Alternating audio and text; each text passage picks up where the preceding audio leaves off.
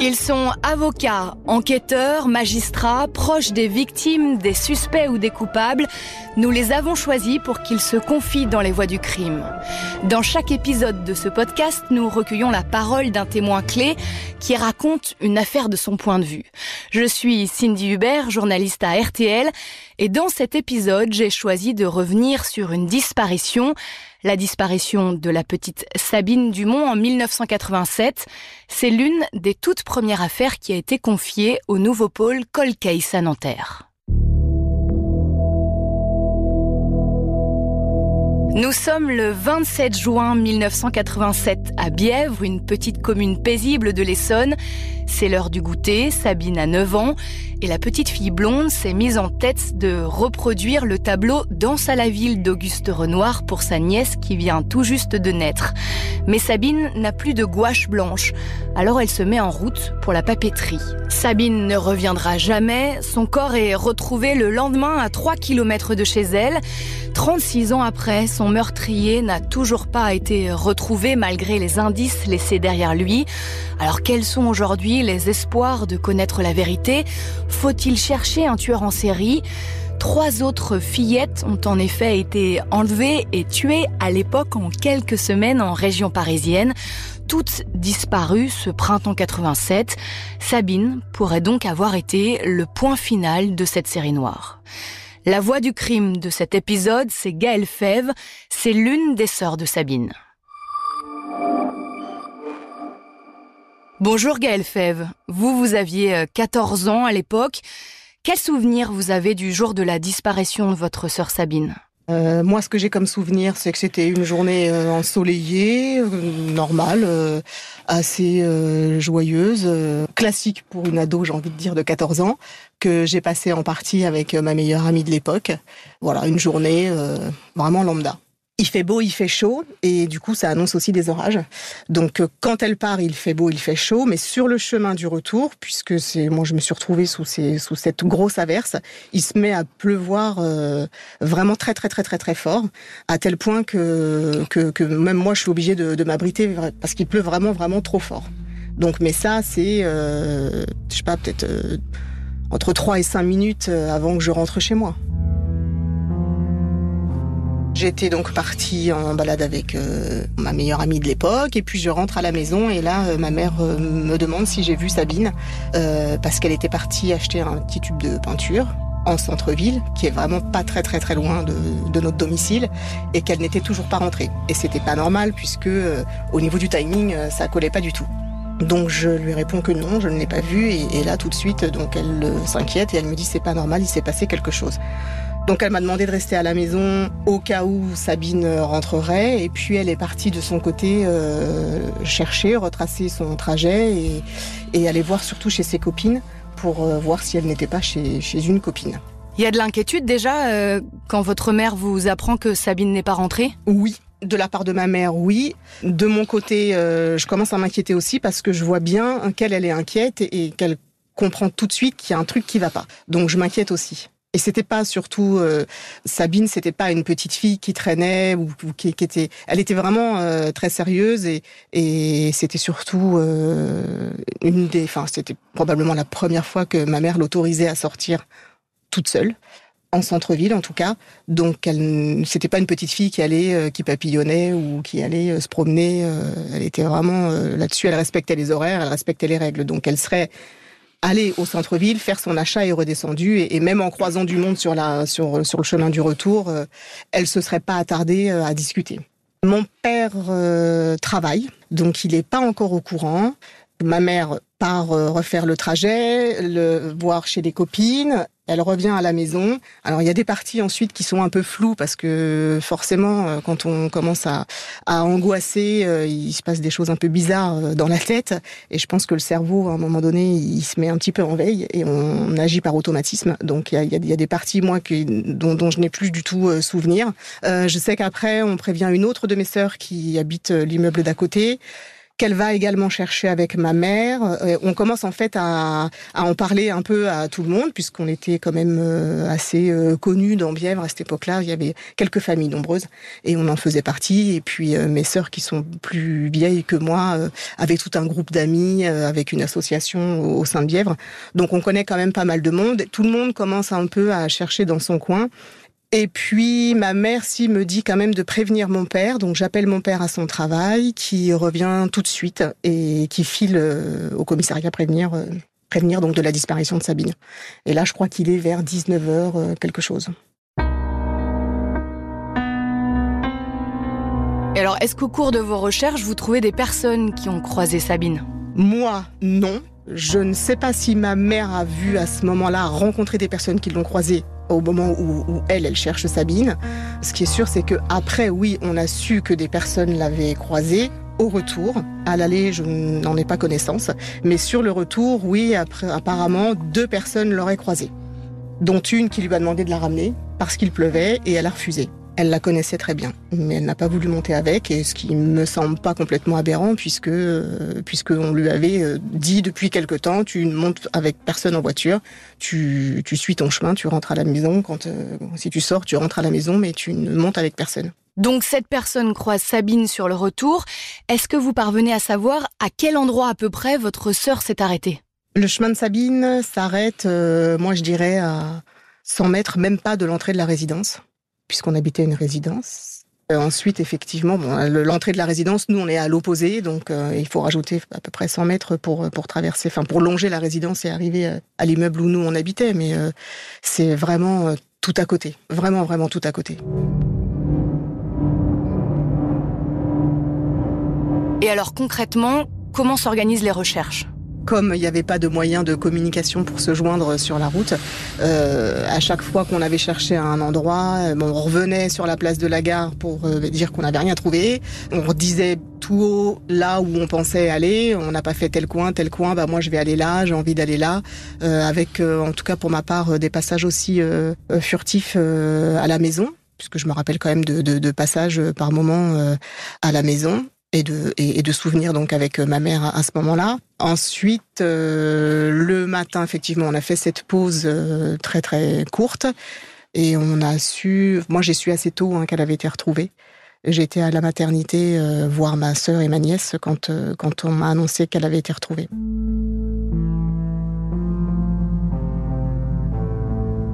Effectivement, le, corps de Sabine est retrouvé nu au bord de la route nationale. Ses vêtements sont pas loin. C'est votre beau-frère qui va vous annoncer la nouvelle. Comment vous, vous recevez cette information? Donc déjà, il a fallu que lui reçoive euh, l'information et ensuite qu'il la distribue, ce qui n'a pas dû être simple pour lui. De toute façon, je comprends, je le vois arriver, euh, je suis sortie de la chambre de la clinique de ma sœur et donc dans ce couloir, je le vois arriver au bout du couloir et je vois son regard, euh, je comprends. Je comprends quand je le vois, il me regarde, il, me fait non de la tête, je vois bien ses yeux pleins de larmes et il me dit on l'a retrouvé et donc je comprends tout de suite que c'est terminé quoi il n'a pas eu besoin de m'en dire plus. Donc là, forcément, après, on est rentré euh, chez mes parents. Et là, euh, je ne saurais pas trop quoi vous dire ce qui s'est passé dans la foulée parce que je pense que là, j'ai un trou noir euh, total pendant même certainement plusieurs jours. Je me rappelle qu'on était à la maison. ouais, on s'est retrouvés tous ensemble, mais mais, mais c'est tout. Après, après, après, c'est vrai que ce, ce, de toute façon, du, du dès l'instant où, en tout cas, moi j'ai su, et je pense qu'on a tous à peu près ressenti la même chose, où j'ai su euh, qu'elle n'était pas rentrée et donc qu'on a commencé à s'inquiéter. C'est comme si on vivait dans un monde parallèle en fait.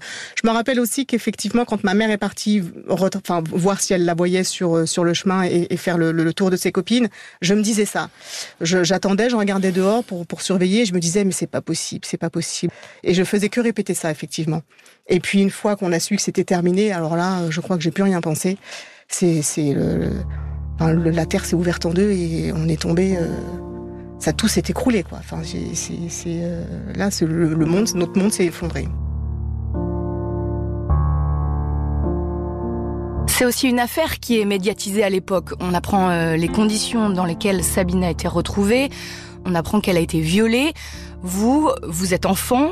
Comment vous apprenez les détails de ce qui est arrivé? Aux informations, ils en ont parlé puisque le dimanche midi, Euh, il me semble que c'est le midi, en tout cas le dimanche soir, euh, sur le journal euh, de 20h. Et il y a eu, il y a eu un, un flash info pour expliquer. alors je sais plus s'ils ont dit que Sabine était disparue ou qu'elle avait été retrouvée. Il faut savoir aussi qu'à cette époque-là, malheureusement, il y a eu quatre petites filles qui ont disparu un peu dans les mêmes conditions en une période très très très très courte. On comprend de toute façon très très vite ce qui s'est passé sans qu'on nous mette forcément des mots dessus. Et puis après, de toute façon, effectivement, avec, euh, avec la médiatisation, euh, on, sait, on, sait, on sait ce qui lui est arrivé. Sabine fait donc partie de quatre petites filles disparues, puis retrouvées mortes en région parisienne en l'espace de quelques semaines. On écoute le directeur de la PJ qui a enquêté sur ces affaires. Il témoignait en 2022 dans l'heure du crime avec Jean-Alphonse Richard.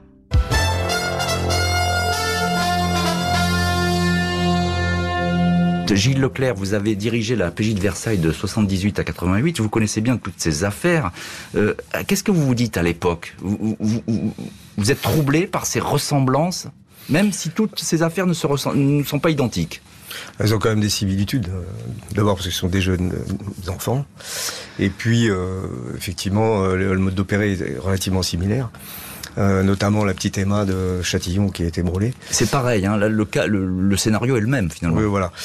Euh, les deux, enfin deux, on n'aura pas la certitude qu'elles ont été violées parce qu'elles étaient malheureusement en, état de décomposition trop avancé pour le savoir au moment de l'autopsie. Mais bon, on s'est toujours dit et on pense encore nous, enfin en tout cas la plupart des, des enquêteurs et ceux qui travaillent toujours sur ce dossier, que on est plus en présence d'un criminel en série et qu'on voit bien qu'il y a une série sur euh, un mois et mois et demi qui euh, qui s'est mise en place. Après, qu'est-ce qui est devenu l'auteur ou les auteurs, ça c'est un autre sujet. Mais bon, soudainement, ça s'est arrêté après Sabine. Vous, Gaël, vous pensez que c'est le même auteur qui a tué Sabine et les autres petites filles? Peut-être. Peut-être pas. Encore une fois, ça aussi c'est très compliqué à dire. C'est vrai que quand on regarde euh, une, enfin une des, enfin deux des quatre affaires, du coup, si on prend celle de, Sabine aussi, il y a des euh, similitudes euh, concernant l'affaire d'Emma Grédari et de Sabine puisqu'elles ont un petit peu été retrouvées quand même dans les mêmes conditions. En tout cas, l'auteur des faits a essayé euh, de, mettre feu à, leur corps, et elles ont été retrouvées toutes les deux assez proches de leur domicile. Bon, mais est-ce que, est-ce que pour autant c'est c'est le même auteur? Euh, On n'en sait rien. Peut-être que c'est pas le même, parce que peut-être qu'il y en a un qui s'est inspiré aussi justement euh, de ce qui a été fait avant pour brouiller peut-être les pistes. Encore une fois, c'est très très très compliqué de, de s'avancer sur euh, ce type de décision, enfin en tout cas de, de, de conclusion, parce que, euh, parce que oui peut-être, et puis peut-être que non. Vos parents, eux, ils ont contacté les autres familles de victimes, leurs proches. Il y avait une association de victimes, c'est ça? Je sais qu'au début, oui, ils ont été en contact, et puis, euh, et puis après, après non. Enfin, je ne crois pas. En tout cas, aujourd'hui, il n'y a aucun contact avec les familles des autres victimes et en tout cas de ces, des, des familles de ces quatre petites filles-là. C'est une décision aussi euh, de chaque famille de venir euh, au sein de l'association, de s'y investir ou pas, mais euh, tout simplement de venir. Moi, je me rappelle déjà, je me rappelle avoir fait être venu plusieurs fois sur des réunions de l'association au cours desquelles on était justement la fratrie. Et puis donc ça faisait, on faisait des petites des petites réunions, des petites réunions pas de travail, mais de discussion et d'échange. Et puis ça nous permettait de nous rencontrer et d'échanger aussi sur bah, sur ce sujet-là, entre autres pas que sur notre vie euh, de tous les jours, parce qu'on avait vécu le même euh, drame, donc on pouvait aussi se comprendre. Euh, maintenant, tout le monde n'adhère pas non plus à ce type aussi de réunions et de rencontres. RTL.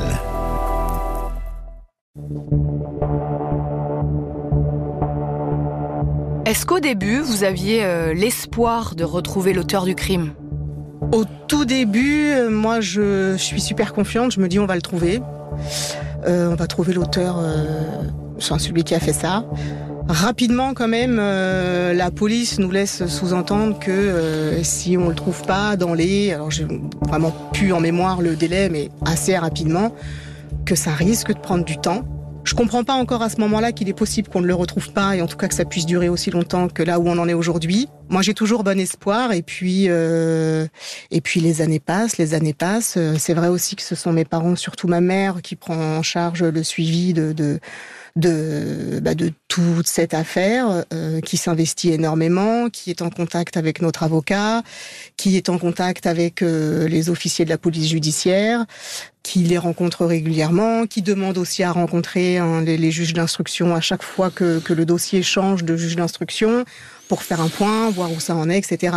Bon, jusque dans les années 2000, effectivement, où là, bah, l'ADN, on sait le réécrire en tout cas euh, et l'interpréter. Et là, on apprend que euh, qu'il y a une trace ADN qui est exploitable et qu'elle et que ce sera joint à son au dossier. Et donc cet ADN va être comparé avec les ADN de plusieurs personnes enregistrées. C'est ça, ben oui, c'est-à-dire que c'est le début aussi de l'ADN, donc c'est probablement également le début d'une bibliothèque euh, d'auteurs de faits divers et variés. Donc oui, euh, cet ADN-là, il est comparé avec tous ceux qui arrivent. Dès qu'il y a une affaire de, disparition d'enfants, ou même pas forcément, hein, mais de meurtre d'adultes, ou en tout cas de viol aussi, hein, euh, l'ADN est comparé. C'est sûr que nous, en parallèle, on sait que l'ADN est comparé, on se dit bon bah peut-être que c'est lui, peut-être que c'est pas lui. Oui, euh, c'est vrai que, euh, mais en fait l'espoir il n'est jamais complètement euh, parti non plus. Donc c'est juste que parfois on a des petits pics de, très très gros espoirs où on se dit ah peut-être. Et mais les années aussi, nous, enfin aujourd'hui avec les années, on arrive quand même à gérer ça et à relativiser.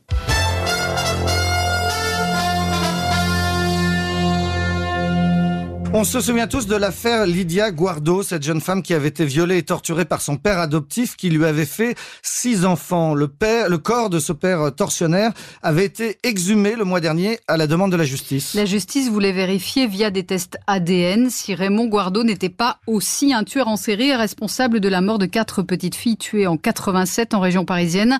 Résultat, Myriam Alma, les tests sont négatifs pour une petite fille. Oui, les tests sont négatifs pour l'un des quatre meurtres, celui de Sabine Dumont enlevé et tué dans l'Essonne. C'est le seul dossier où les enquêteurs disposaient d'un élément matériel, la trace génétique du violeur et sans doute du tueur, retrouvé sur le t-shirt de la victime.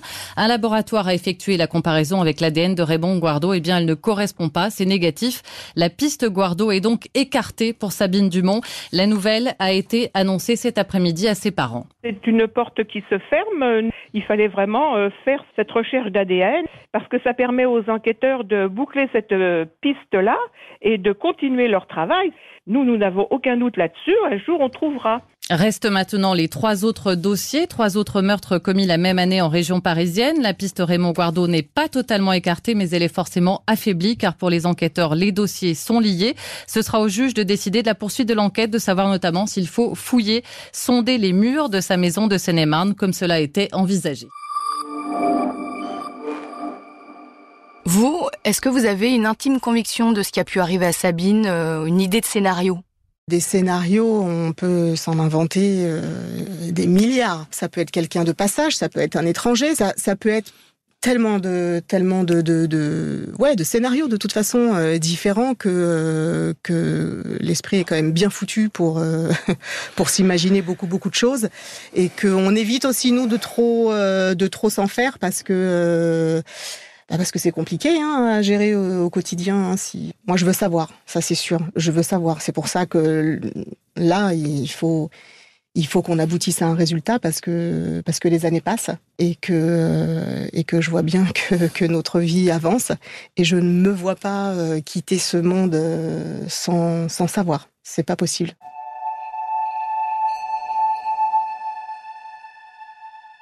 La seule conviction que l'on a, nous, en tout cas le sentiment fort que l'on a, c'est que quelqu'un sait quelque chose. Maintenant, euh, ce qu'il faudrait, c'est que cette personne euh, s'exprime.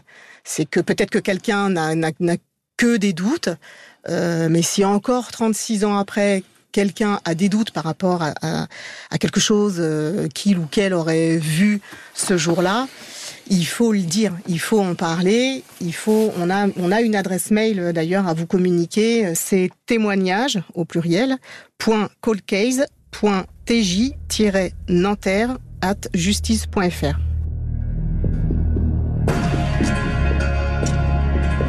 Alors aujourd'hui, euh, l'affaire de la disparition de Sabine a été confiée au pôle Case de Nanterre. On compte sur les nouvelles techniques scientifiques, notamment euh, l'ADN de parentèle qui consiste à identifier l'auteur grâce à d'éventuels parents. Pour vous, c'est un espoir, cet ADN de parentèle? Oui, de toute façon, de toute façon, on compte euh, effectivement, on compte beaucoup sur euh, les progrès de la science parce que il va y en avoir encore d'autres, euh, des, des, des, avancées scientifiques qui permettront peut-être d'avoir, je ne sais pas, une exploitation plus précise de l'ADN, par exemple. Je, je, vous donne des exemples comme ça. Hein. il y a de nouvelles techniques, il y aura de nouvelles techniques, donc on ne peut que se dire que que la science peut faire avancer le dossier. On a la chance euh, aujourd'hui d'être entouré de deux vraies équipes, donc euh, Madame Kéris, et, qui est la juge d'instruction, et euh, Madame Duby, greffière, qui sont toutes les deux euh, d'une bienveillance sans nom, d'un d'un investissement comme j'ai rarement pu le voir moi. Enfin, disons qu'elles ont et puis elles ont aussi cette expérience malheureusement ou, ou, en tout cas heureusement pour nous du coup de ce type d'affaires et entre ces deux personnes-là et puis notre notre avocat donc Didier Seban et son équipe, on, on, a on a de la chance. Alors aujourd'hui, Gaëlle, elle ressemble à quoi votre vie?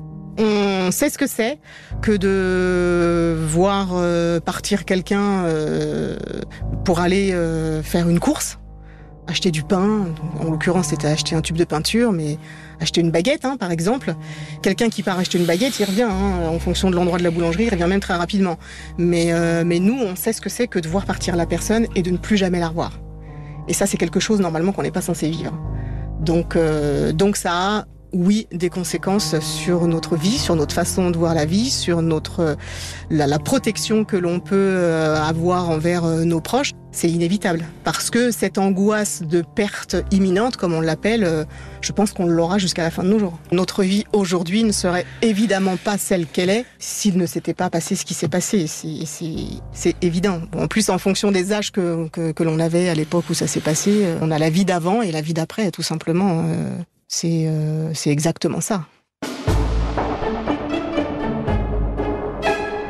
Vous venez d'écouter l'épisode des Voix du crime consacré à la disparition non élucidée de Sabine Dumont. Merci à Marie Zafi Mei et Étienne Villan pour l'écriture et la réalisation. Vous pouvez retrouver cet épisode et tous les précédents sur l'application RTL, RTL.fr et toutes nos plateformes partenaires. Et si vous aimez les Voix du crime, n'hésitez pas à nous laisser une note et un commentaire. À bientôt!